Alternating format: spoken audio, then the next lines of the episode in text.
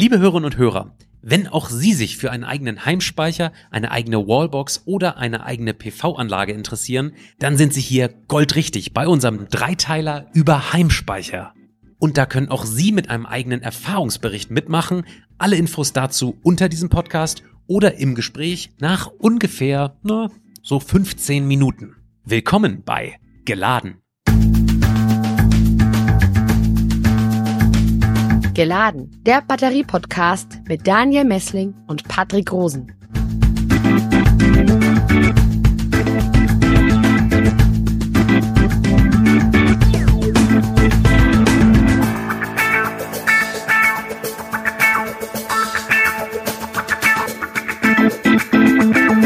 Willkommen zu einer neuen Folge von Geladen, dein Batterie-Podcast für Elektromobilität, Energiewende und Batterieforschung. Grüß dich, Daniel. Hallo Patrick. Unser Podcast ist ja immer noch nominiert für den Deutschen Podcastpreis. Wenn Sie Lust haben da draußen auf noch mehr Podcasts von uns, dann stimmen Sie doch bitte für uns ab. Unter dem Podcast finden Sie einen Link. Da müssen Sie nur einen Button drücken. Vielen Dank für Ihre Unterstützung. Daniel, heute ist der Auftakt zu einer dreiteiligen Serie zum Thema Heimspeicher. Seit letztem Jahr sind die Stromkosten in Deutschland ja nahezu explodiert und mit dem Ukraine-Krieg möchten immer mehr Menschen energetisch autark leben leben. Deshalb interessieren sich so viele für Heimspeicher, also die kleinen stationären Speicher, die man sich in den Keller stellen kann. Und in diesem Podcast fragen wir ja immer, ob Sie da draußen uns Themenvorschläge zuschicken können. Und zu Heimspeichern haben wir tatsächlich so viele E-Mails bekommen, so viel, dass wir das zum Teil nicht beantworten können. Was bei uns aber hängen bleibt. Heimspeicher werden im Moment so heiß diskutiert, vielleicht sogar heißer als E-Autos zum Teil. Und in den nächsten drei Episoden sprechen wir deshalb über die vielen Vorteile, die Heimspeicher mit sich bringen, über die Anschaffungskosten, die Vergütung die Amortisationszeit, die Materialien und natürlich wichtige Tipps für diejenigen, die sich in Zukunft einen Heimspeicher anschaffen wollen. Da geht es natürlich größtenteils um das Zusammenspiel zwischen PV-Anlage auf dem Dach, der Wallbox und dem E-Auto. Daniel, stell doch mal unsere Gäste für heute vor. Ja, wir haben uns heute eingeladen, Dr. Olaf Wollersheim. Herzlich willkommen hier im Podcast. Hallo, schönen guten Tag zusammen. Ich stelle Sie mal ganz kurz vor. Sie sind Geschäftsführer der SolarWatt Innovation GmbH. Im Jahr 2016 sind Sie als KIT-Forscher zum SolarWatt Technologiezentrum gewechselt. Sie haben lange am KIT-eigenen Institut für Nanotechnologie, kurz INT, gearbeitet und entwickeln nun effiziente und flexible Heimspeicher für Privathaushalte und Kleingewerbe. Außerdem heute mit im Podcast Markus Mischalla. Hallo, herzlich willkommen auch an Sie. Guten Morgen. Sie sind Elektroingenieur und als Referent zu den Themen Photovoltaik und Elektromobilität unter anderem für den BUND und die bundesweite Photovoltaik Challenge Wattbewerb aktiv. Privat betreiben Sie seit vielen Jahren eine eigene große Photovoltaikanlage und haben sich auch intensiv mit den Themen Sektorenkopplung beschäftigt und erläutern auch auf Infoveranstaltungen interessierten Bürgerinnen die Bausteine des E-Autos, also Wallbox, PV-Anlage und Heimspeicher. Damit steigen wir auch so ein bisschen ein. Vielleicht äh, können Sie, Herr Mischalla, mal kurz vorstellen, wie es bei Ihnen daheim aussieht. Also diese, wie diese ganzen Komponenten, die Sie da verbaut haben, ähm, miteinander funktionieren, was Sie da alles haben in Ihrem Haus. Sehr gerne, genau. Also das Stichwort ist Sektorenkopplung. Das heißt, Energiewende zu Hause ist nicht eine einzige, ich sag mal, Installation vielleicht von ein paar PV-Modulen und von einem Heimspeicher, sondern das ist ein, ich sag mal, ein, ein Systemkonzept, um eine ganzheitliche Energiewende durchzuführen, eine private zumindest. Und das haben wir versucht zu Hause bei uns möglichst ähm, ja, konsequent umzusetzen. Ich gehe vielleicht ganz kurz mal durch die Komponenten durch, wenn wir uns auf den Bereich Wärme erstmal äh, konzentrieren. Das heißt Brauchwasser und Heizung. Da ist es so, dass wir hier aus mehreren Quellen unsere Wärme bekommen. Das heißt, zum einen haben wir für die kalte Winterzeit einen Scheitholzvergaser, den ich mit Eigenerwerbsholz aus unserem vorgelagerten Wald ähm, betreiben kann. Hinweis direkt, Holzfeuerung ist keine Alternative, nicht massentauglich, bitte nicht nachmachen. Es ist eine absolute Nischenanwendung, die ich hier habe. Dazu kommt eine solarthermische Anlage aus dem Jahr 2014 die aber verglichen mit der PV-Anlage eine völlige Fehlinvestition war, muss man ehrlicherweise zugeben. Davon rate ich auch immer dringend ab. Solarthermie ist ein totes Pferd, bitte nicht mehr reiten. Dazu kommt seit ungefähr einem Jahr ein regelbarer Heizstab, der über die PV-Anlage betrieben wird. der von 0 bis 3000 Watt modular seine Leistung anpassen kann. Ist ein ganz einfaches Prinzip wie bei einem Tauchsieder auch. Und alle diese drei Wärmeerzeuger sammeln ihre Energie in einem einzigen Wasserspeicher, der bei uns im Keller steht. Der wurde damals mit der solarthermischen Anlage installiert. Der hat ein Volumen von 1000 Liter und ist eine ganz simple, primitive Technik. Sie haben einfach einen Wasserbehälter und erhitzen das Wasser in diesem Behälter und kühlen, kühlen, kühlen es auch wieder ab. Und über Wärmetauscher wird die Energie eingebracht in den Speicher und wird auch aus dem Speicher entnommen. Gleichermaßen für Heizung und auch für das Warmwasser am Wasserhahn. Das heißt, wenn der Speicher warm ist, hat er ungefähr 85 Grad. Wenn der Speicher kalt ist, hat er ungefähr 35 Grad. Das führt dazu, dass man ein nutzbares Energievolumen von ungefähr äquivalent 6 Kubikmeter Erdgas wegspeichern kann. Ja, das heißt, das ist eine sehr simple Technik. Sie haben praktisch keine Ressourcen da drin, außer ein bisschen Stahl und außer ein bisschen Wasser. Und ja, die Wärmespeicherung ist vor allem eine der wichtigsten Disziplinen der Energiewende. Wie wir alle wissen, ist die Wärmewende ungleich komplizierter und schwieriger wie die äh, Strom- und Verkehrswende, weil einfach die Energiemengen, die wir hier brauchen, einfach sehr viel höher sind. Speichermöglichkeit in dem Speicher für uns sind ungefähr, äh, hängt davon ab, ein bis drei Tage für Wärme. Im Winter reicht es natürlich nur für einen Tag ungefähr. Und Speicherung generell muss man sagen, ist natürlich neben dem Heimspeicher im chemischen Speicher die Wasserspeicherung wahnsinnig wichtig. Einfach als Wärmespeicher, den man zu Hause auch braucht. Mhm. Dann gehen Sie doch bitte jetzt noch mal kurz darauf ein. Sie haben eine große PV-Anlage. Wie groß ist die? Dazu haben Sie einen Heimspeicher und wie viel Kapazität hat der denn? Also neben der Wärmewende ist natürlich die Stromwende genauso wichtig. Wir haben mittlerweile eine 21 kW Peak-Anlage auf dem Dach und haben die auf vier Modulfelder und zwei Wechselrichter aufgeteilt. Im Keller haben wir einen ähm, Akku stehen, der hat eine Bruttokapazität von 13,2 Kilowattstunden und ich glaube eine Nettokapazität von 11,6.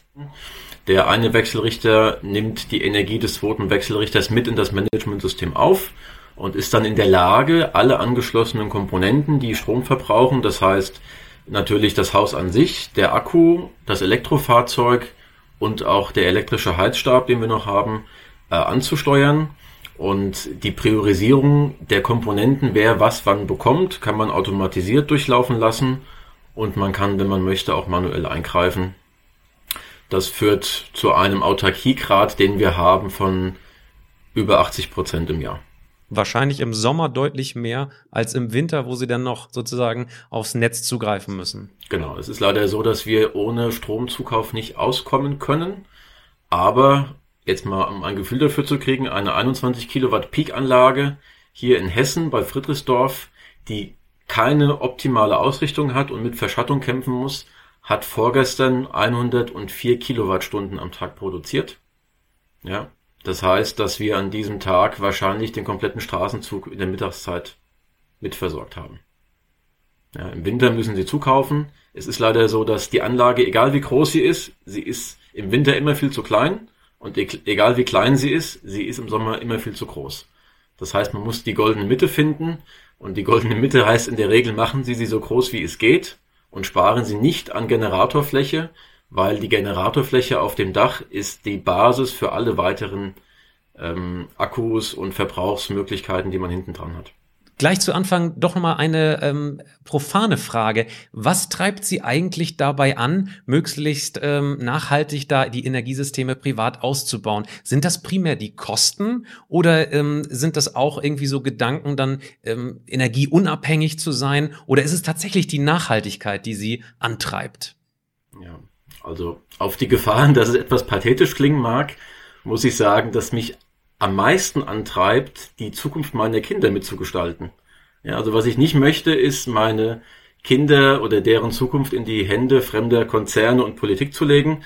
Das heißt, Wirtschaftlichkeit, Nachhaltigkeit sind Randbegleiterscheinungen, die natürlich das Ganze sehr attraktiv machen. Ja, aber primär ist es wirklich die Zukunft meiner Kinder mitzugestalten. Ja, muss ich sagen.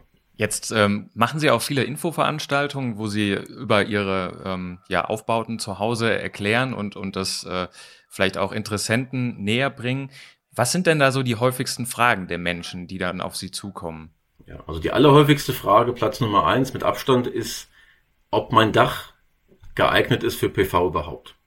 Ja, das ist die häufigste Frage, die kommt. Die häufigste Antwort ist, ja klar ist die geeignet, also das Dach ist dafür geeignet. Wer nicht gerade ein 90 Grad Norddach hat, ist in der Regel gut beraten, die Flächen auch zu nutzen. Ähm, das ist im Bereich PV die häufigste Frage. Die zweithäufigste ist, ob ein Akku Sinn macht. Ja, da kursieren auch noch sehr viele Märchen am Markt. Und zum Thema Elektromobilität sind in der Regel die Fragen zur Reichweite und zur Ladeinfrastruktur unterwegs und zu Hause. Wir kommen später noch auf die genauen Tipps äh, zu sprechen, die Sie unseren Hörern dann auch ganz konkret geben können. Jetzt holen wir mal Herrn Dr. Wollersheim mit ins Gespräch. Ähm, Sie von SolarWatt ähm, verkaufen nicht nur PV-Anlagen, sondern auch Heimspeicher. Wollen Sie kurz mal vorstellen, wie sich Ihr Geschäftsmodell von SolarWatt so in den letzten Jahren verändert hat? Ja, das kann ich gerne machen. Äh, SolarWatt ist ja ein deutscher Traditionshersteller von Photovoltaikmodulen, ist in der äh, Photovoltaik-Boomzeit groß geworden, hat immer äh, in Deutschland produziert, äh, konkret in Dresden, und ist durch alle Höhen und Tiefen des Photovoltaikgeschäfts gegangen hat sich 2014 ähm, dazu entschlossen, ein Speichergeschäft aufzubauen und äh, hat dann in den nächsten Jahren lernen müssen und gelernt, äh, dass sich das Geschäft mit Heimspeichern doch wesentlich unterscheidet von dem mit Photovoltaikmodulen. Erstens ist ein Heimspeicher ein wesentlich komplexeres Produkt als ein Photovoltaikmodul. Also die Stückliste, die Anzahl der Teile, die darin verbaut sind, ist ungleich viel größer. Dann beinhaltet ein Heimspeicher natürlich sehr viel äh, Elektronik verbunden mit der dazu nötigen Software. Das ist alles bei Photovoltaikmodulen ja nicht der Fall. Also im Wechselrichter natürlich schon, aber in den Photovoltaikmodulen an sich nicht. Das heißt, es ist schon ein sehr, sehr anderes Geschäft. Und es ist anders als das Geschäft mit den Photovoltaikmodulen äh, nicht vornehmlich durch staatliche Förderung getrieben. also Photovoltaikmodule waren ja lange Zeit äh, hochsubventioniert, äh, danach etwas weniger. Aber im Wesentlichen konnten sie sogar Firmen finden, die gesagt haben, wir errichten ihnen alles komplett äh, und äh, finanzieren unsere Leistungen aus der Einspeisevergütung. Etwas Ähnliches gibt es für Speicher ja in Deutschland äh, im Grunde gar nicht. Also es gab natürlich eine Speicherförderung mit direkten Zuschüssen, die hat auch geholfen, aber jetzt nicht äh, in, in dem Umfang und der Nachhaltigkeit, äh, wie das für Photovoltaikmodule in der Vergangenheit der Fall war. Insofern war das schon ein anderer Ansatz.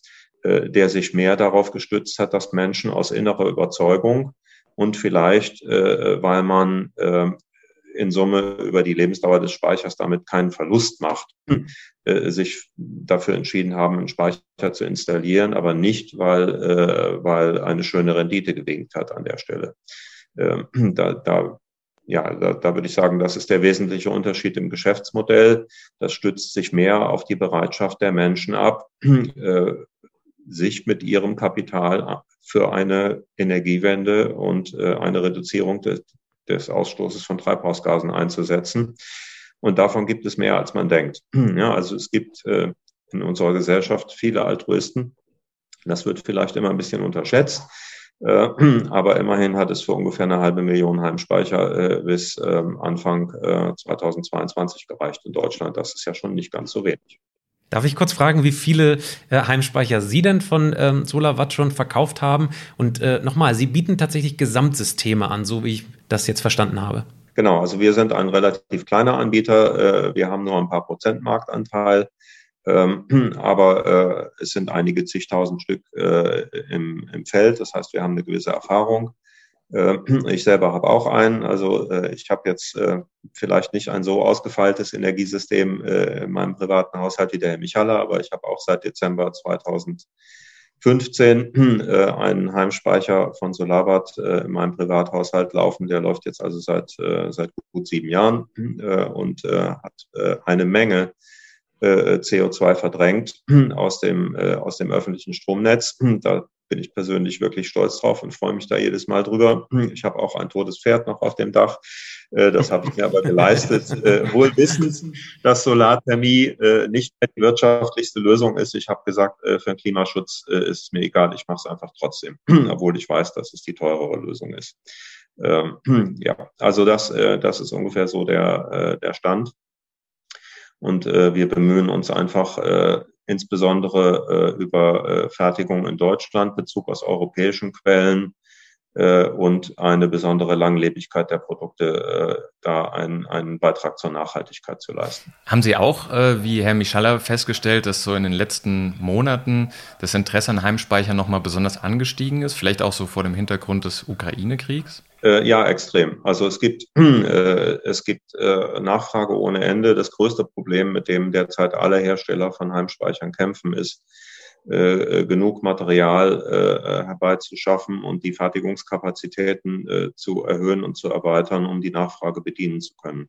Also wenn Sie heute bei Ihrem, bei dem Installateur Ihres Vertrauens äh, versuchen, einen Heimspeicher zu bestellen, dann müssen Sie mit Wartezeiten von Monaten bis zum Teil Jahren rechnen. Das ist sehr schade, weil der da draußen jetzt gerade ganz viele Hörerinnen und Hörer darauf warten auf die konkreten Tipps und wahrscheinlich wollen der ein oder andere Hörer auch direkt einen Heimspeicher bestellen. Liebes Publikum, an dieser Stelle ein Aufruf an Sie da draußen. Bitte senden Sie uns auch einen kleinen Erfahrungsbericht, wie Herr Michaler das gerade gemacht hat, uns zu. Unser nächster Podcast am 5. Mai, das wird ein wirklicher User-Podcast und zwar mit Ihren Erfahrungsberichten.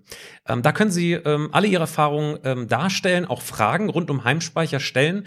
In der nächsten Woche, also Donnerstag hier nächster Woche, senden wir alle eingesendeten Videos und Tonaufnahmen. Und das meinen wir ganz genau so. Wir werden tatsächlich alles, was bei uns ankommt, dann auch über den Podcast senden. Sie können zum Beispiel darstellen, ähm, wie viel Ihr Heimspeicher gekostet hat, ob sich die Anschaffung gelohnt hat, was Sie sich davon versprochen haben, ob Sie zufrieden sind, für welchen Hersteller Sie sich entschieden haben und wenn Sie noch keinen Heimspeicher haben oder auch gar keinen haben wollen, auch das würden wir gerne von Ihnen hören. Alle Erfahrungsberichte per Video und Audio wie gewohnt an patrick.rosen.kit.edu oder an daniel.messling.kit.edu. Wie Sie die Aufnahmen zusenden können, das steht in der Beschreibung unter dem Podcast. Einsendeschluss ist der Mittwoch, der 4. Mai 2022 um 15 Uhr. Vielen, vielen Dank. Wir sind super gespannt jetzt schon auf Ihre Videos und Tonaufnahmen. Jetzt sprechen wir über die Wirtschaftlichkeit des Heimspeichers. Herr Michala, können Sie mal kurz darstellen, äh, ob sich Ihr Heimspeicher, Ihr 13 äh, Kilowattstunden Heimspeicher jetzt schon rentiert hat? Hat er sich amortisiert? Also vielleicht muss ich vorneweg schicken, dass die Diskussion um die Wirtschaftlichkeit und die Amortisationsdauer aus meiner Sicht und meiner Erfahrung eine der am meisten fehlgeleiteten Diskussionen ist, weil die Wirtschaftlichkeit und die Amortisation haben überhaupt nichts mit dem Anschaffungspreis zu tun. Das ist den meisten nicht klar. Ja, dass Wirtschaftlichkeit ist völlig unabhängig von ihrem Anlagenpreis, sondern es wird von genau zwei Faktoren bestimmt. Der, ein, der eine Faktor ist die Höhe des Eigenverbrauchs. Ja, und der andere Faktor ist, in welcher Weise sie in der Lage sind, Zukaufenergie durch Eigenenergie zu substituieren. Das sind die einzigen beiden Faktoren, die Wirtschaftlichkeit ausmachen. So, das heißt, da wir das bei uns glücklicherweise so geschafft haben, das zu maximieren, ja, das heißt, dass wir hier über reale Kosteneinsparungen im Jahr von mindestens 4000 Euro sprechen. Ja, wir haben also unseren Eigenverbrauch so hochgehoben auf die maximal mögliche, auf den maximal möglichen Level und wir haben unseren Energiezukauf von außen auf den Minimallevel runtergepresst. Das bedeutet, dass wir also Stand heute sind es wahrscheinlich über 4000 Euro an Energiekosten. Ja, das heißt, die ganzen Zukaufenergien, alles was Mineralöl ist, alles was äh, Erdgas ist, haben wir alles rausgeworfen und versuchen davon maximal viel selbst zu erzeugen. Das heißt, dass wenn ich mal sage jetzt, also den Speicher alleine kann ich nicht rausrechnen, aber wenn Sie davon ausgehen, dass ich im Jahr 4000 Euro Energiekosten einspare, dann können Sie sich ausrechnen, dass ich, egal wie teuer der Speicher ist, den innerhalb von wenigen Jahren amortisiert habe. Aber trotzdem die Nachfrage muss erlaubt sein, wie viel hat der Speicher denn selber gekostet? Wenn, er, wenn Sie sagen, das spielt keine Rolle, dann muss das ja relativ gering sein in den Anschaffungskosten. Also was ich Ihnen sagen kann, ist, dass die PV-Installation, die 10 Kilowatt Peak inklusive Speicher, zusammen 23.000 Euro netto gekostet haben. Ja, das heißt, dass ich das in weniger wie fünf Jahren amortisiert habe. Inklusive der Module, Wechselrichter, alles zusammen. Herr Wollersheim, wie viel würde jetzt bei Ihnen so ein Speicher äh, 13 Kilowattstunden wie bei Herrn Mischalla kosten?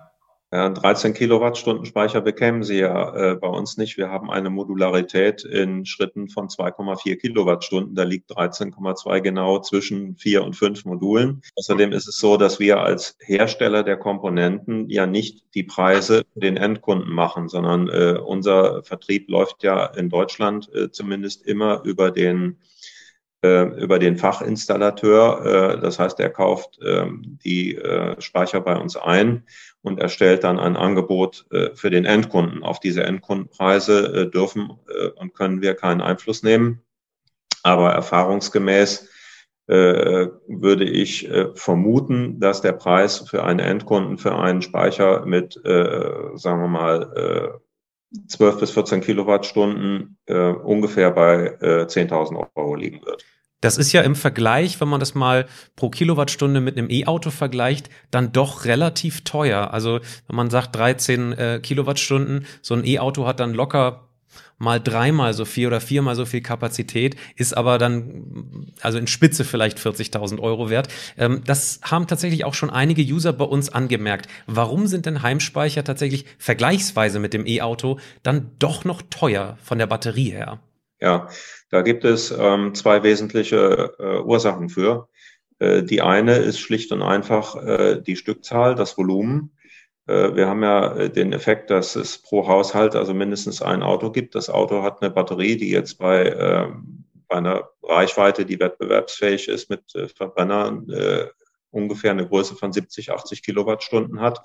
Die meisten Heimspeicher, die wir derzeit verkaufen, haben so ungefähr sieben Kilowattstunden. Das heißt, ähm, die Automobilindustrie bezieht Faktor 10 mehr äh, Lithium-Ionen-Zellen äh, von den Herstellern als die Heimspeicherindustrie, selbst wenn jedes Haus mit einem Heimspeicher ausgestattet wäre, was es ja bei weitem nicht ist. Das heißt, in Wahrheit ist dieser Faktor noch viel kleiner.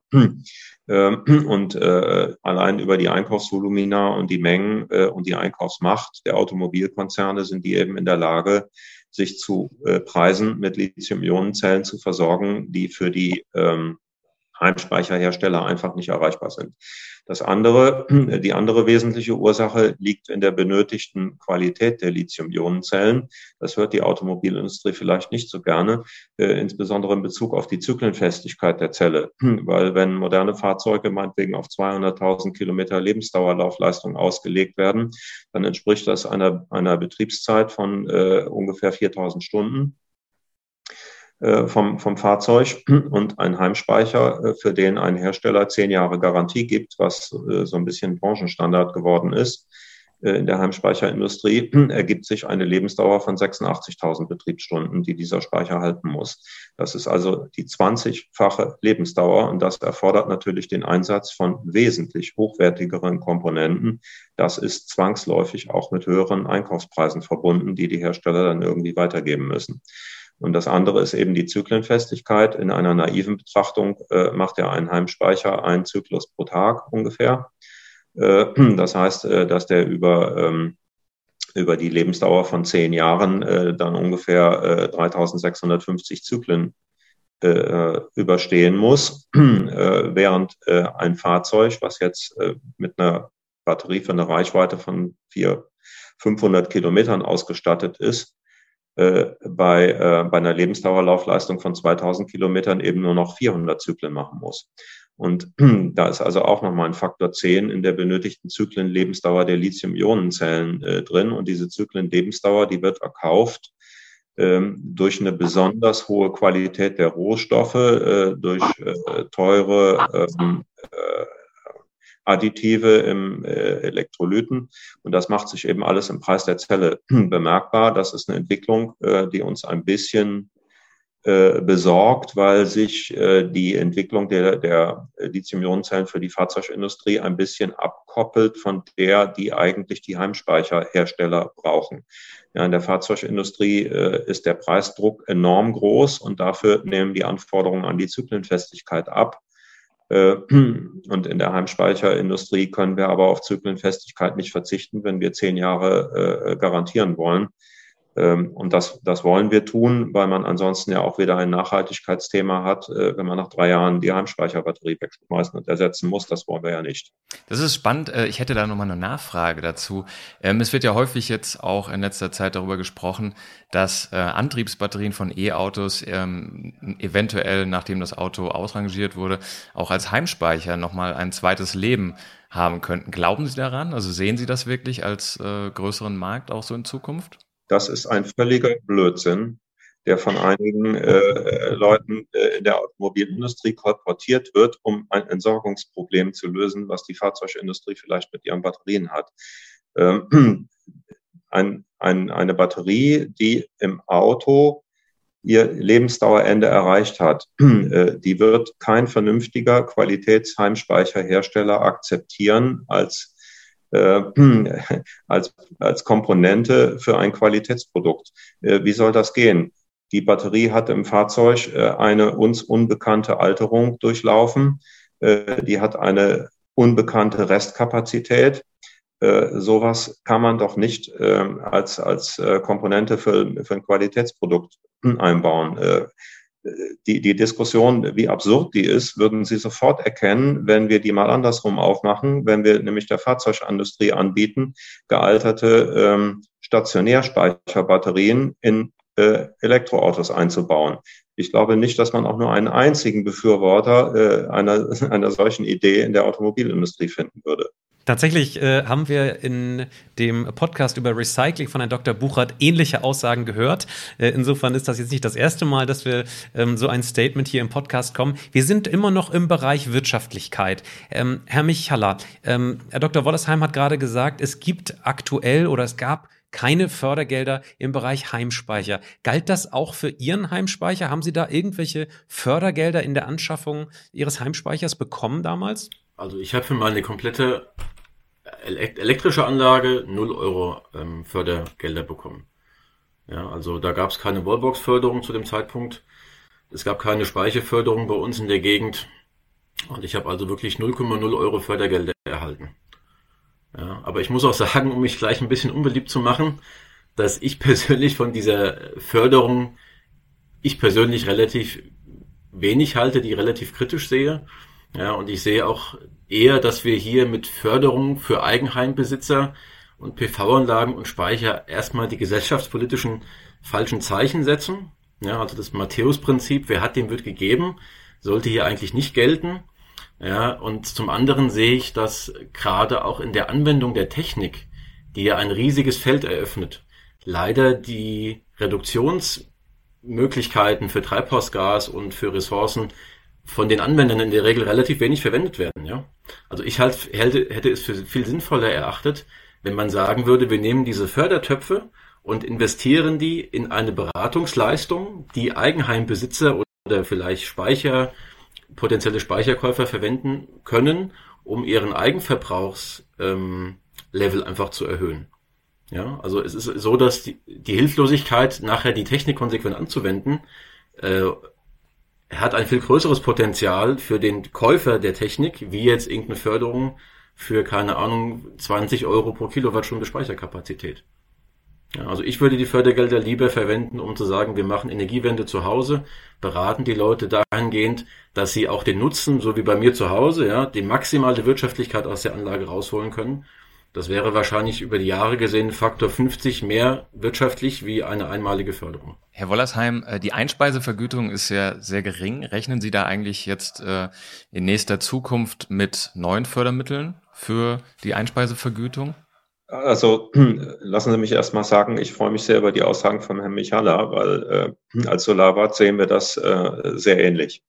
Äh, viele unserer Kunden haben auch die existierende Förderung für Speicher, die es ja äh, lokal oder regional äh, zeitlich limitiert gab und vielleicht immer noch gibt an einigen Stellen, gar nicht in Anspruch genommen, weil sie gesagt haben, für die paar Euro äh, äh müssen wir da äh, viele Seiten Papier ausfüllen.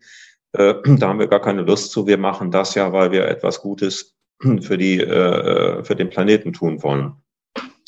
Und ähm, ich glaube, dass man die Menschen tatsächlich auch an der Stelle packen kann. Deswegen äh, sind wir überhaupt nicht darauf aus, äh, unser Geschäftsmodell äh, auf der Basis irgendwelcher staatlicher Förderungen, Einspeisevergütung oder sonst was zu entwickeln. Im Gegenteil, wir sind davon überzeugt, dass ein nachhaltiges Geschäftsmodell in der Privatwirtschaft eigentlich nur dann funktionieren kann, wenn es auch völlig ohne staatliche Förderung auskommt. Also wir würden befürworten, dass, dass äh, diese Förderung gar nicht mehr stattfindet, sondern im Gegenteil, äh, man müsste eigentlich nur dafür sorgen, dass die Technologien, die aus der Umwelt Ressourcen entnehmen, äh, und umweltschädliche äh, Stoffe in die Umwelt abgeben, dafür entsprechend belastet werden. Ne? Also wenn man den Verbrauch von Sauerstoff und den Ausstoß von CO2 äh, mit den fairen Kosten belastet würde, die das tatsächlich an Schäden in der Umwelt, in der Natur verursacht, dann wäre das vollkommen ausreichend, um alle erneuerbaren Energien so zu pushen, wie das niemals mit irgendwelchen von Förderungen gelingen würde. Ja, was ich vielleicht ganz kurz noch hinzufügen möchte, einfach aus meiner Praxiserfahrung. Die Wallbox-Förderung, ich glaube, da haben wir eine Milliarde Euro ausgegeben für die Wallbox-Förderung. Ich habe selten so viel technisch, technischen Schwachsinn, sorry, dass ich sagen muss, gesehen, wie bei Leuten, die sich Wallboxen gekauft haben. Ne? Dann wurden Wallboxen gekauft, die gerade so auf dem Limit lagen, dass man unterm Strich, ich sag mal, netto null rausbekommen hat. Ne? Das waren Leute, die haben weder eine PV-Anlage, die haben auch gar kein E-Auto. Das waren Mitnahmeeffekte. Jetzt kommen die Leute zu mir, möchten gern eine PV-Anlage und ein E-Auto äh, sich zulegen. Jetzt ist die Wallbox leider gar nicht intelligent. Das heißt, die ist nicht überschussladefähig. Die Komponenten haben verschiedene Kommunikationsprotokolle, die passen nicht zusammen, ja. Hätten die Leute damals gesagt, komm, ich warte mal ab und investiere vielleicht nachher ein paar Euro mehr, aber kaufen wir die richtigen Komponenten, die auch zusammenwirken können. Ja, also Förderung halte ich für extrem problematisch, grundsätzlich hat die Wallbox super gezeigt. Super, vielen Dank für diese Tipps, Herr Michaller. Ähm, auf die Tipps selber für zukünftige äh, Heimspeicherbesitzer kommen wir später nochmal zu sprechen. Jetzt geht's äh, vielleicht eher nochmal um die Zellchemie der Heimspeicher. Herr Dr. Wollersheim, welche Batteriezellen verwenden Sie denn bei SolarWatt? Äh, sind das äh, Lithium-Eisenphosphatzellen oder vielleicht steckt da eine andere Zellchemie dahinter?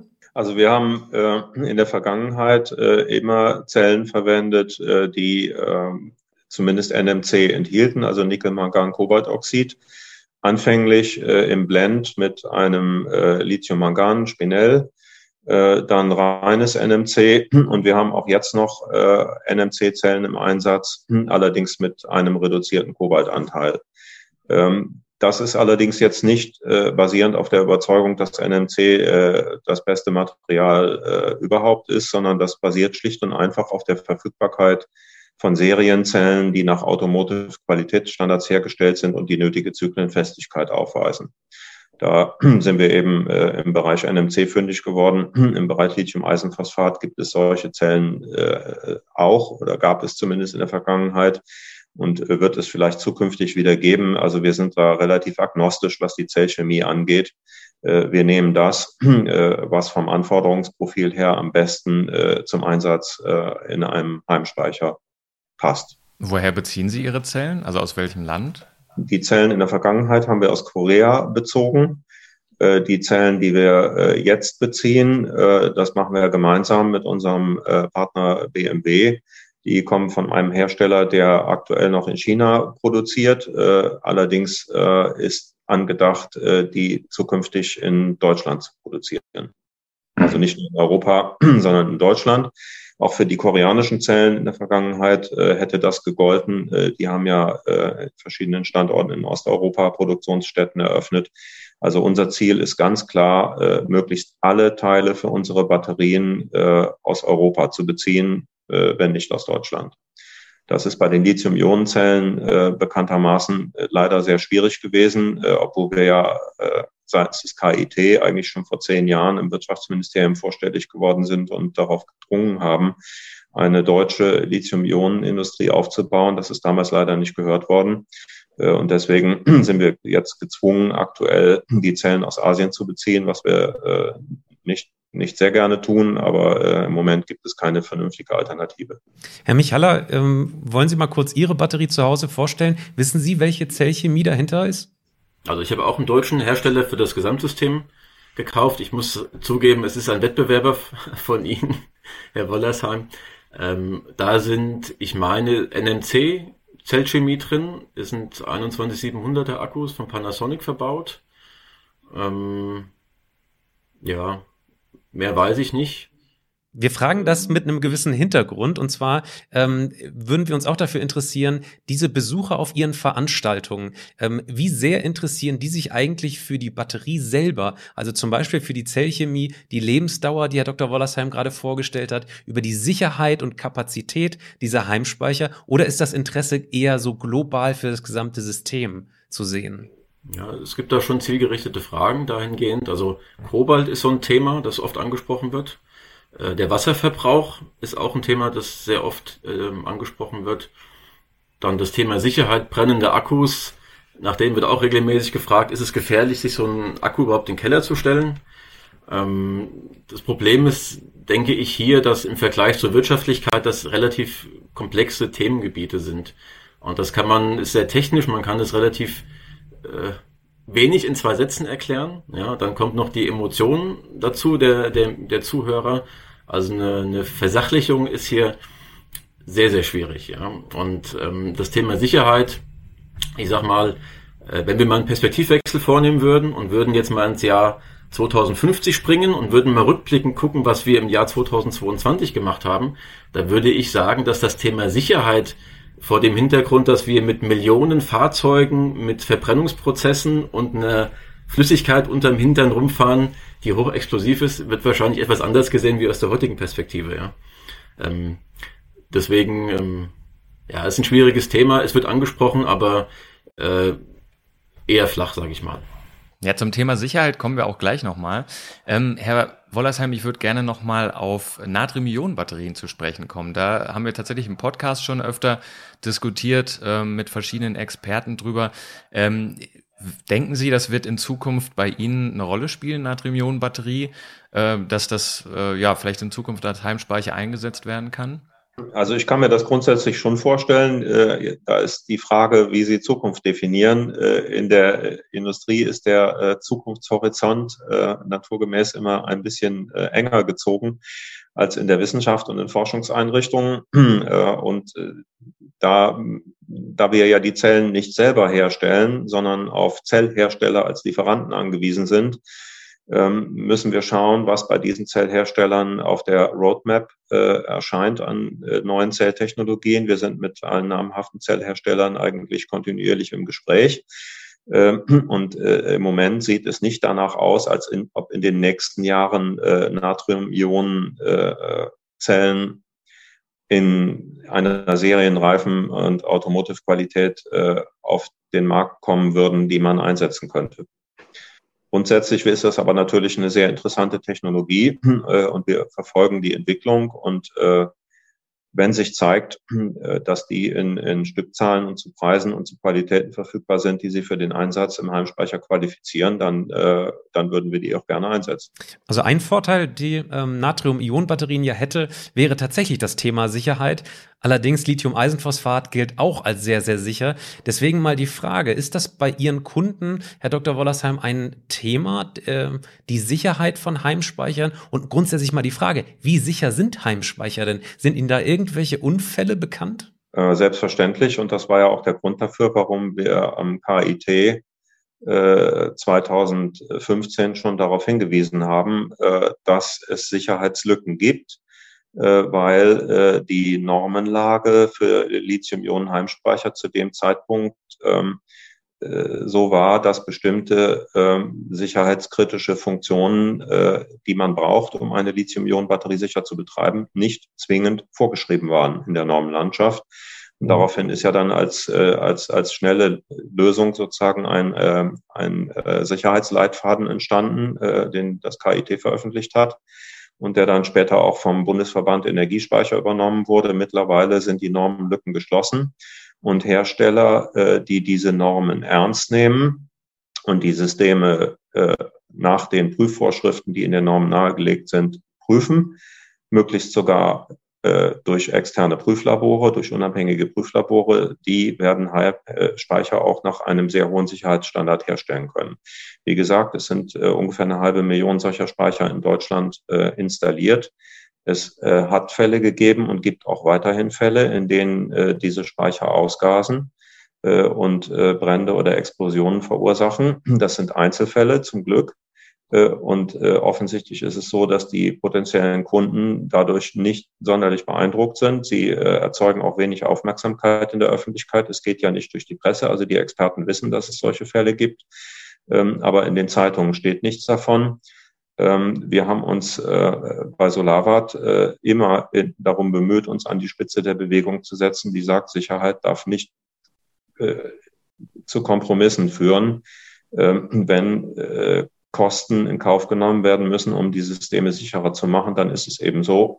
Äh, und, und man muss äh, die Kostensenkung an anderer Stelle durchführen. Wir beobachten, dass das bei den renommierten deutschen Qualitätsherstellern auch eigentlich durchgängig äh, so gehandhabt wird. Äh, es gibt aber auch andere Anbieter, äh, die da an der Stelle etwas äh, risikofreudiger sind und äh, kompromissbereiter. Das sehen wir mit, mit Sorge und Argwohn. Ähm, aber es ist ja nicht an uns, da einzuschreiten, sondern das müssen die Marktaufsichtsbehörden tun, was sie in Einzelfällen ja auch tun. Mhm. Zur Frage der Zellchemie. Der Glaube, dass Lithium-Eisenphosphat-Zellen sicherer seien als andere, ist, eine, ist ein Märchen, das von interessierter Seite in den vergangenen Jahren, zum Teil auch mit Hilfe des Öko-Instituts leider, äh, verbreitet worden ist. Das ist aber äh, Fake News. Weil wenn man sich den Versagensmechanismus von Lithium-Ionen-Zellen anschaut, dann ist es nicht das Kathodenmaterial, was den Brand auslöst, sondern es ist äh, der verdampfende Elektrolyt und da insbesondere äh, die organischen Lösungsmittel, die in diesem Elektrolyten enthalten sind. Und die sind in äh, Lithium-Eisenphosphat-Zellen genau die gleichen wie in allen anderen Zellen auch. Das heißt, beim Versagen einer Lithium-Ionen-Zelle kommt es zum Öffnen dieser Zelle.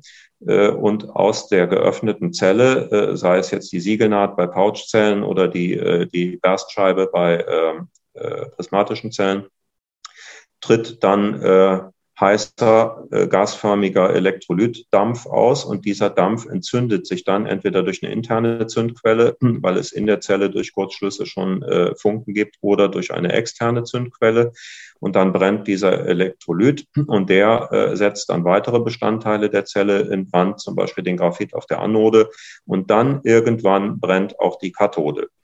Und da ist es so, dass Lithium-Eisenphosphat eine etwas niedrigere Temperatur hat, bei der sich dieses Material von selbst zersetzt und anfängt zu brennen. Nee, eine etwas höhere, Entschuldigung, etwas höhere Temperatur als zum Beispiel NMC oder Nickel, Kobalt, Aluminium, NCA. Das ist äh, in, der, in der Hinsicht das brisanteste Material.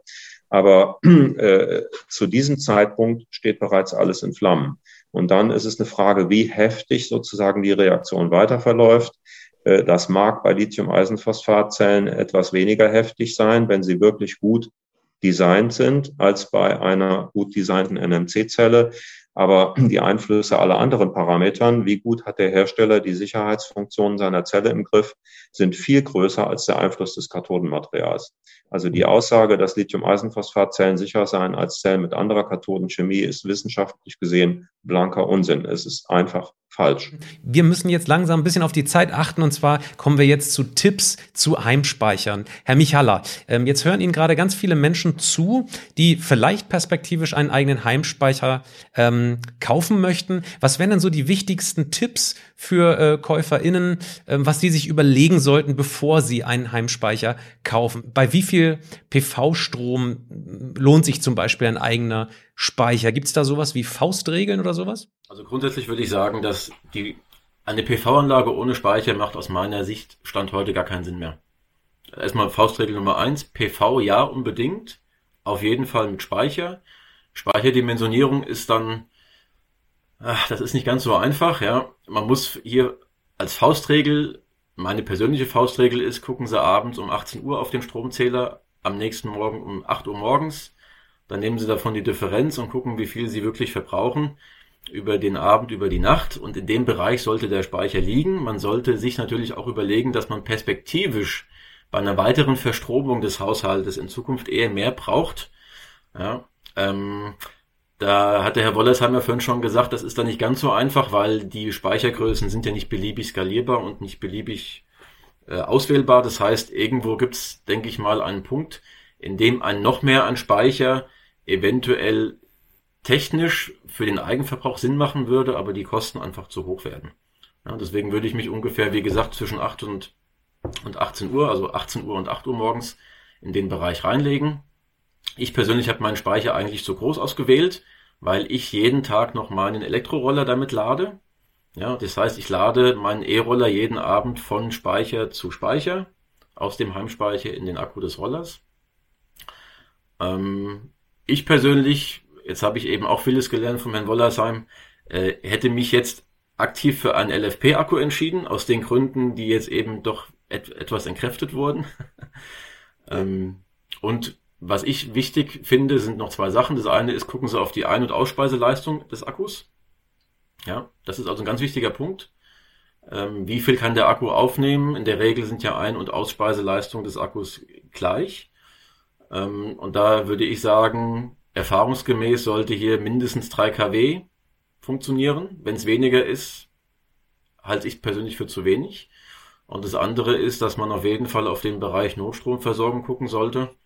Das ist auch ein Punkt, den ich dringend empfehle. Wenn Sie schon so einen hohen Invest machen im fünfstelligen Bereich, würde ich nicht die 500 oder 1000 Euro einsparen, um dann im Falle eines Netzausfalles auch ohne Strom dazustehen. Können Sie das kurz nochmal vertiefen? Ich dachte, Heimspeicher sind genau dafür da, wenn eben der Blackout dann doch irgendwann mal kommt, dass der Heimspeicher sofort greift. Das haben Sie aber gesagt, ist gar nicht immer der Fall, oder? Ja, in den wenigsten Fällen eigentlich. Die meisten Wechselrichter, äh, und ich brauche den Wechselrichter für die Batterie, sind natürlich netzgeführte Wechselrichter.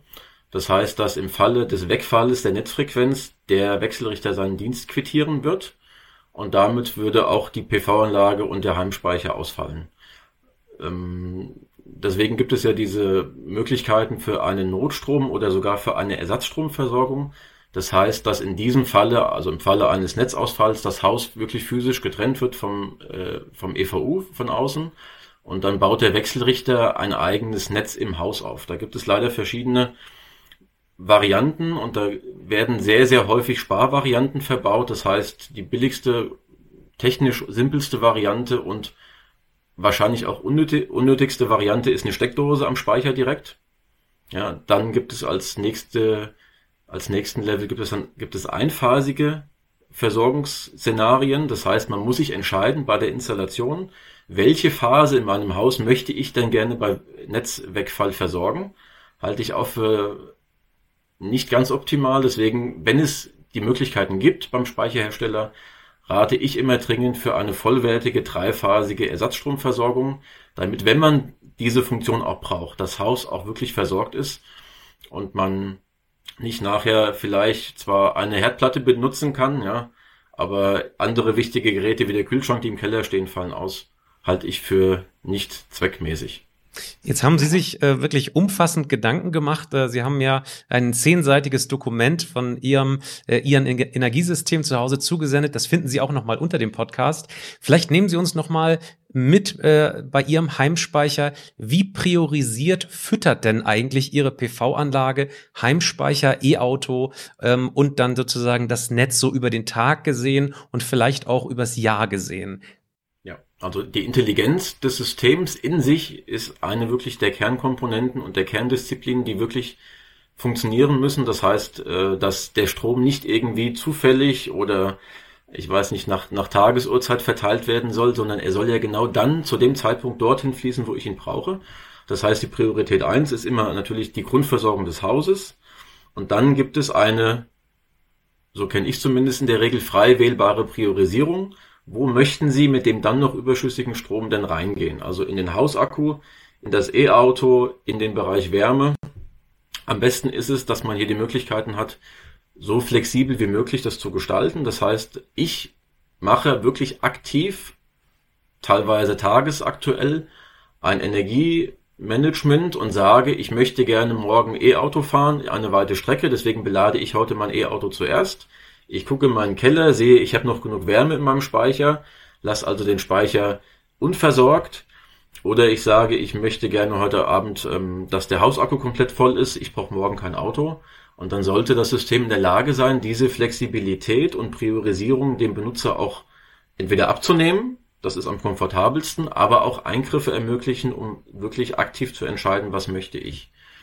Ja, und ähm, das war auch einer der Gründe, warum ich mich für das System entschieden habe, was ich habe, weil die Integration aller dieser Funktionen von einem Hersteller aus einer Hand angeboten wurden und äh, inklusive Wallbox. Das heißt, alle Komponenten, die ich habe, tauchen in einer einzigen App auf und ich kann über diese eine App oder diesen einen Webzugang auf alle Steuerungsmechanismen zugreifen.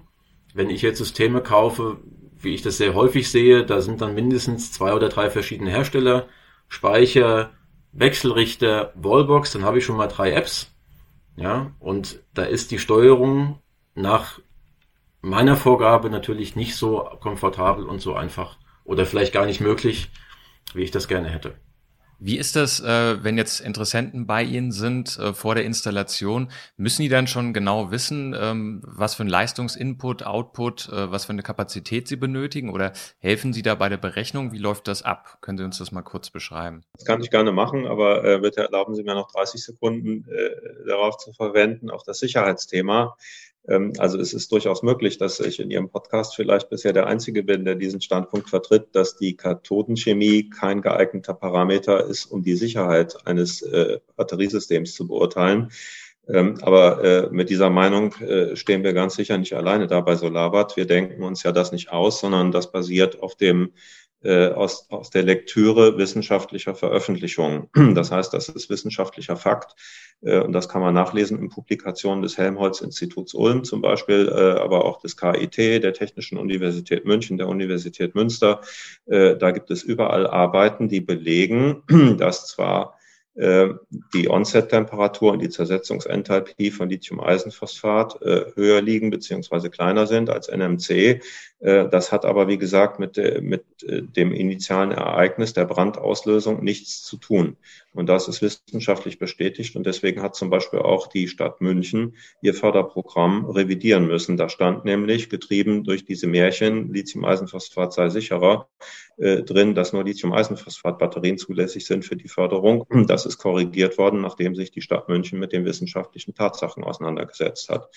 Und äh, da können Sie, äh, da können Sie sicherlich auch wissenschaftliche Experten zu einladen, die werden das dann hier auch bestätigen.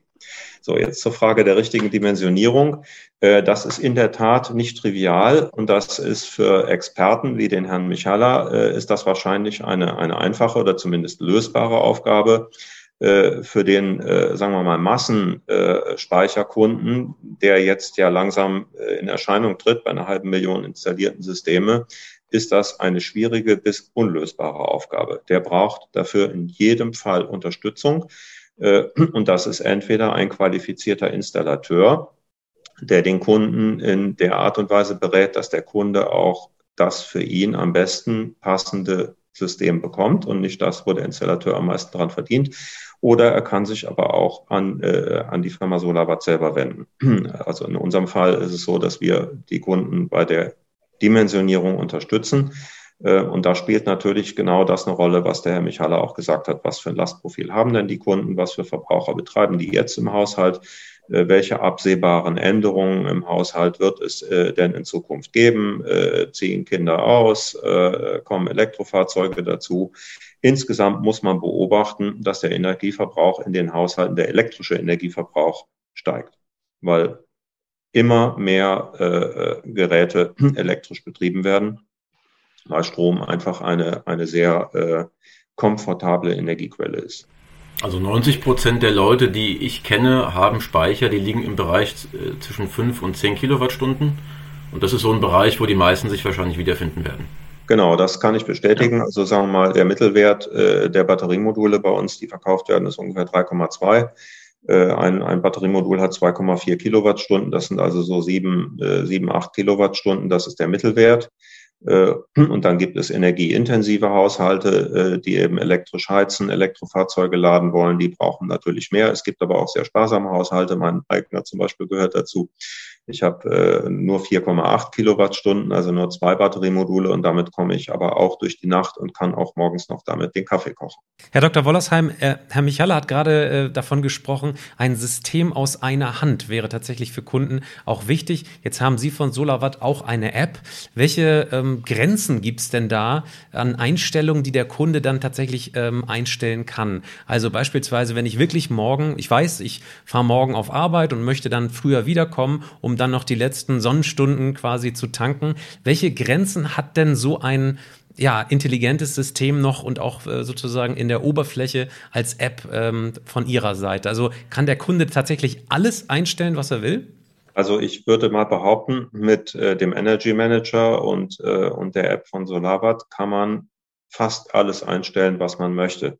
Das Problem ist, dass der Durchschnittskunde mit dieser Komplexität und diesen vielen Priorisierungsentscheidungen in der Regel überfordert ist. Ne? Also es gibt Experten, begeisterte äh, Menschen, die ihr Energiesystem in- und auswendig kennen, so wie der Herr Michala. Die freuen sich selbstverständlich darüber, wenn sie auch noch den letzten Parameter irgendwo äh, in der Wallbox oder im, äh, in der Wärmepumpe äh, selber manipulieren können und tun das auch und äh, erzielen damit zum Teil beeindruckende Ergebnisse. Aber äh, ein durchschnittlicher Kunde ist, äh, ist mit dieser Vielfalt und Komplexität komplett überfordert.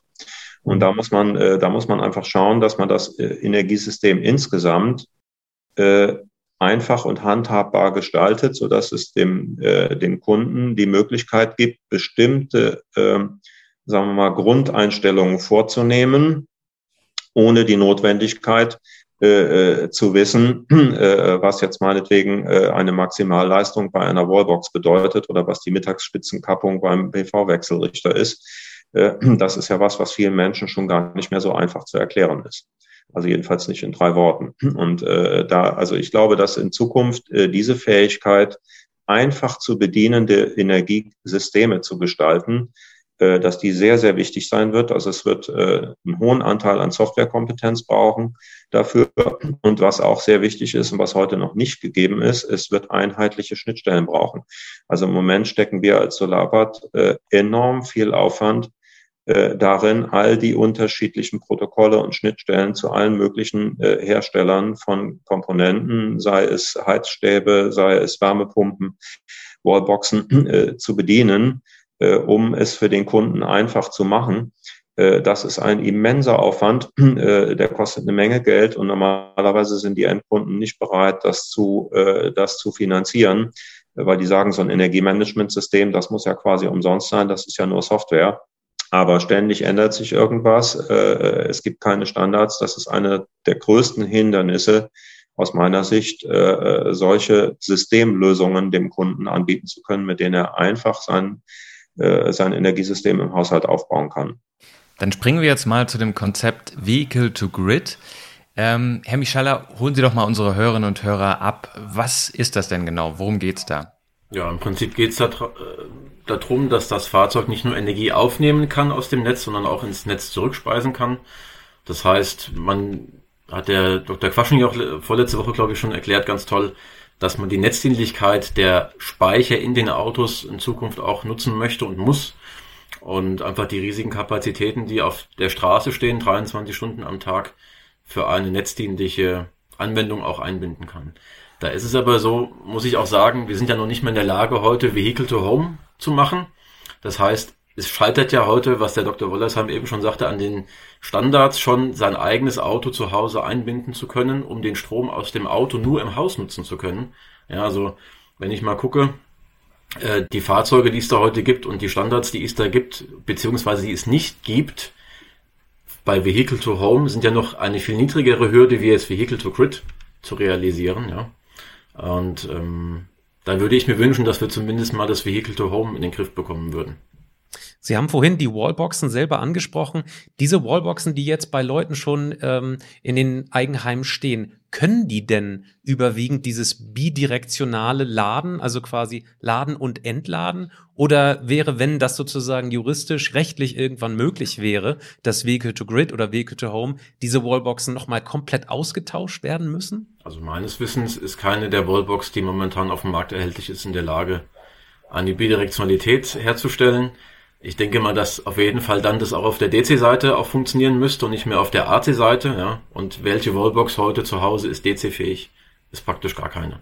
Herr Dr. Wollersheim, halten Sie das denn für denkbar, dass Privatkunden ihre E-Autos in Zukunft gegen vielleicht eine Kompensation vom Netzbetreiber so fernsteuern lassen, also quasi der Netzstabilität zur Verfügung stellen, wenn das denn rechtlich sozusagen irgendwann beschlossen wird? Ich glaube, dass es da gar keine rechtlichen Hürden für gibt. Und es hat ja in der Vergangenheit äh, auch schon diverse Forschungsprojekte gegeben, in denen einzelne Fahrzeuge von äh, Automobilherstellern so modifiziert wurden, dass das geht. Und in denen Wallboxen so äh, modifiziert wurden. Das ist technisch überhaupt kein Problem. Das würde heute schon funktionieren. Die Technik dafür steht vollständig zur Verfügung. Ähm, die einzige Frage ist, ähm, wie wird das ähm, wie wird das vergütet und äh, sind die Automobilhersteller bereit, ihre Fahrzeuge mit zusätzlicher Zyklenfestigkeit auszustatten, äh, damit sie äh, diese Netzdienstleistungen erbringen können. Das würde ja bedeuten, dass das Auto eben nicht nur äh, für sein Fahrprofil äh, die notwendige äh, Zyklenfestigkeit und Batteriekapazität bereithalten muss, sondern auch noch für die zusätzlichen Zyklen, die es zur Netzstabilisierung äh, oder zur Hausversorgung tun soll. Dazu müssen die Zellen mehr Zyklen können, dann werden die Zellen teurer werden. Und irgendwie muss der Kunde bereit sein, diesen Mehrpreis in Kauf zu nehmen. Das könnte natürlich der Fall sein, wenn er dann für diese Dienstleistung auch vom Netzbetreiber eine Vergütung bekommt. Ähm, aber äh, wenn er die dann eins zu eins an den Automobilhersteller durchreichen muss, dann ist für den Endkunden ja auch kein großer Anreiz gegeben, das zu tun. Und außerdem gibt es dann ja äh, für ihn immer noch die Einschränkung. Normalerweise ist es ja so, wenn ein Fahrzeug an eine Wallbox gehängt wird, dann ja deshalb, weil man das Fahrzeug damit laden will und nicht, weil man es entladen will äh, und schon gar nicht, um dem Netzbetreiber zu erlauben, irgendetwas mit dem Fahrzeug zu machen, von dem man gar nicht weiß, was er damit macht jetzt, äh, sondern das das erhöht dann wiederum die Komplexität. Da muss man ja als Endkunde eine Möglichkeit haben, äh, dieser Intelligenz, die da im Hintergrund am Wirken ist, zu sagen, du kannst mit meinem Fahrzeug machen, was du willst, aber morgen früh äh, brauche ich mindestens äh, diese und jene Restreichweite. Das heißt, das muss man dann als Kunde alles jeweils einstellen können. Das werden viele oder manche Endkunden werden das können, andere Endkunden werden äh, da Fehler machen, äh, werden es vielleicht gar nicht hinkriegen. Äh, das ist alles nicht so einfach. Also technisch geht das und ist in, in Forschungsprojekten nachgewiesen. Ähm, aber äh, sozusagen wer dafür aufkommt und wie man das System dann so gestaltet, dass es auch tatsächlich bedienerfreundlich und praktikabel ist, das ist aus meiner Sicht noch völlig ungeklärt. Mhm. Also es fehlt, sagen Sie, hier an einem Businessmodell. Das passt thematisch ganz gut ähm, zu dem Vorschlag unseres Gastes im letzten Podcast. Das war Herr Dr. Baumann und der hat eine spezielle Frage an Sie, Herr Dr. Äh, Wollersheim. Und zwar fragt er, welche Business Cases sind beim Thema Heimspeicher, also Schwarmspeicher oder auch Cloud-basiert basierte Speichermodelle denn perspektivisch denkbar? Also jetzt nicht wie Grid, sondern ganz grundsätzlich äh, bei diesen Cloud-Services. Was wird denn da bei Ihnen diskutiert oder welche ja, Geschäftsmodelle könnten Sie sich da noch vorstellen, sodass sich Heimspeicher dann vielleicht doch noch mehr rentieren, äh, als Sie es jetzt schon tun? Ja, eine beliebte Idee ist ja, äh, dass ein Heimspeicherbesitzer, äh, der noch einen Überschuss in seiner Batterie hat, einem Nachbarn aushilft äh, dem sozusagen Strom aus seiner Batterie verkauft. Äh, das wird im Moment äh, eben durch die ganzen Netzentgelte wirtschaftlich unattraktiv gemacht, weil in dem Moment, wo der Strom auch nur durch einen Meter öffentliche Leitung fließt, werden sämtliche Netzentgelte, Steuern und Umlagen fällig. Ähm, das ist ein Geschäftsmodell, was man sich grundsätzlich vorstellen könnte. Ein anderes sind die vielen Netzdienstleistungen, Frequenzstabilisierung, Leistung, äh, Regelleistung. Ähm, das wird teilweise ja äh, schon gemacht, äh, auch mit, mit Cloud-Modellen. Ähm, und dann gibt es äh, einen, großen Bereich äh, der Netzstabilisierung, der einfach völlig unvergütet ähm, bereitgestellt wird durch die sogenannten Grid Codes. Also das sind die Netzanschlussbedingungen, die besagen, dass Speicher und Wechselrichter bestimmte äh, Anforderungen erfüllen müssen, wenn äh, das Netz in Gefahr gerät, instabil zu werden. Und äh, das ist aus meiner Sicht eigentlich wahrscheinlich äh, das Mittel der Wahl, äh, dass die Netzbetreiber äh, politisch durchsetzen werden, dass diese Geräte sich einfach netzdienlich verhalten müssen, ohne jede Vergütung. Das ist im Moment, also das ist heute schon so. Und äh, ich würde, also ich vermute, dass die, die ähm, dass die Bandbreite, wo man mit Netzdienstleistungen noch äh, eine Marge äh, ziehen kann als äh, Endverbraucher, dass die äh, immer kleiner werden wird bis hin zu gar nicht mehr existent. Also auch die, die Großspeicher, die für Regelleistung eingesetzt werden, da ist ja auch schon die, die Kapazität nahezu ausgeschöpft. Also weitere Großspeicher da zu installieren, das ist ja kaum noch rentabel weil die, weil die äh, Vergütungen für, für Regelleistung eben nicht so explodiert sind, wie das früher mal äh, prognostiziert worden ist.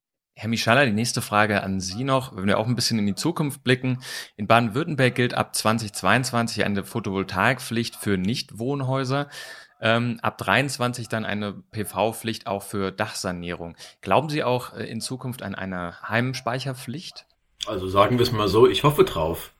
Ja, also die Dezentralisierung unserer Energieversorgung ist ja eine der Kerndisziplinen der Energiewende als solche.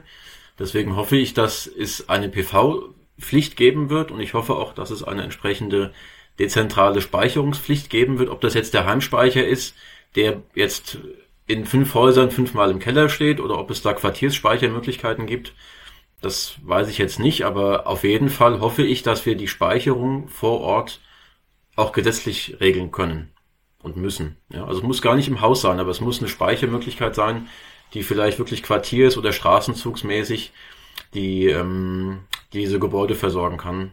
Ich denke mal, dass auch aus, aus technischer und wirtschaftlicher Sicht es wenig Sinn macht, jedes Haus mit einem, Einz mit einem einzelnen Speicher auszustatten, mit einem einzelnen Batteriemanagementsystem, mit einzelnen Leitungen. Und ich denke, dass die wirtschaftlichere Lösung wahrscheinlich ist, größere Speicher hinzustellen. Ich sag mal, vielleicht da, wo der Transformator steht, ähm, und dass man da dann größere Speicher einbindet, die einfach mehr Häuser versorgen können. Mhm. Herr Michaler, letzte Frage an Sie in diesem Podcast. Ähm, wir kehren das Ganze mal um. Wir haben ja gerade über Tipps für Leute gesprochen, die sich einen Heimspeicher anschaffen wollen. Ähm, was wären denn Gründe gegen einen eigenen Heimspeicher, die Sie jetzt sehen? Das ist eine sehr schwierige Frage. Also technisch gibt es keinen Grund dagegen. Äh, ich würde es mal so formulieren. Ähm, wenn jemand diesen Speicher aus wirtschaftlicher, äh, aus wirtschaftlichen Beweggründen anschafft, ist das völlig nachvollziehbar. Wenn jemand denkt, er würde hiermit einen großen Anteil an nachhaltiger und generationenorientiertem Invest leisten, halte ich das für eher problematisch. Also man sollte sich immer vor Augen führen, dass die Technik, die wir verwenden, kann nie nachhaltig sein als solche, sondern nur der Lebensstil, der sie verwendet. Ja, und deswegen würde ich sagen, eher keinen Speicher und eher eine Reduktionsleistung im Verbrauch erbringen.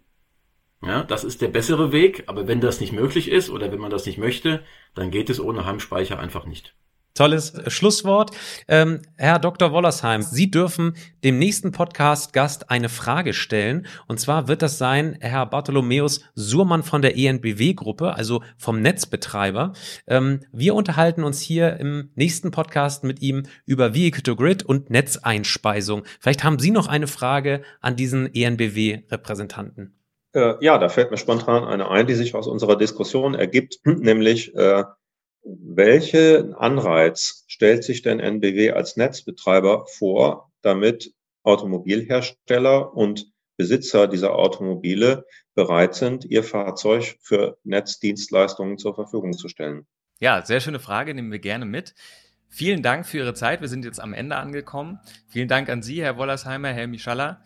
Ähm, liebe Hörerinnen und Hörer, nochmal der Hinweis darauf, äh, bitte schicken Sie uns doch Ihre Erfahrungsberichte, Tonaufnahmen oder Videoaufnahmen. Wir wollen das gerne veröffentlichen in unserer dann nächsten Folge. Ansonsten Fragen wie immer bitte gerne an patrick.rosen.kit.edu oder an daniel.messling.kit.edu oder auch gerne Twitter-Diskussionen auf Helmholtz Ulm oder Cluster Polis. Ansonsten machen Sie es gut. Vielen Dank fürs Zuhören. Bis zum nächsten Mal. Tschüss. Tschüss. Ja, tschüss. tschüss, viel Spaß bei der Energiewende. Machen Sie es gut. Hm. Geladen, der Batterie-Podcast mit Daniel Messling und Patrick Rosen.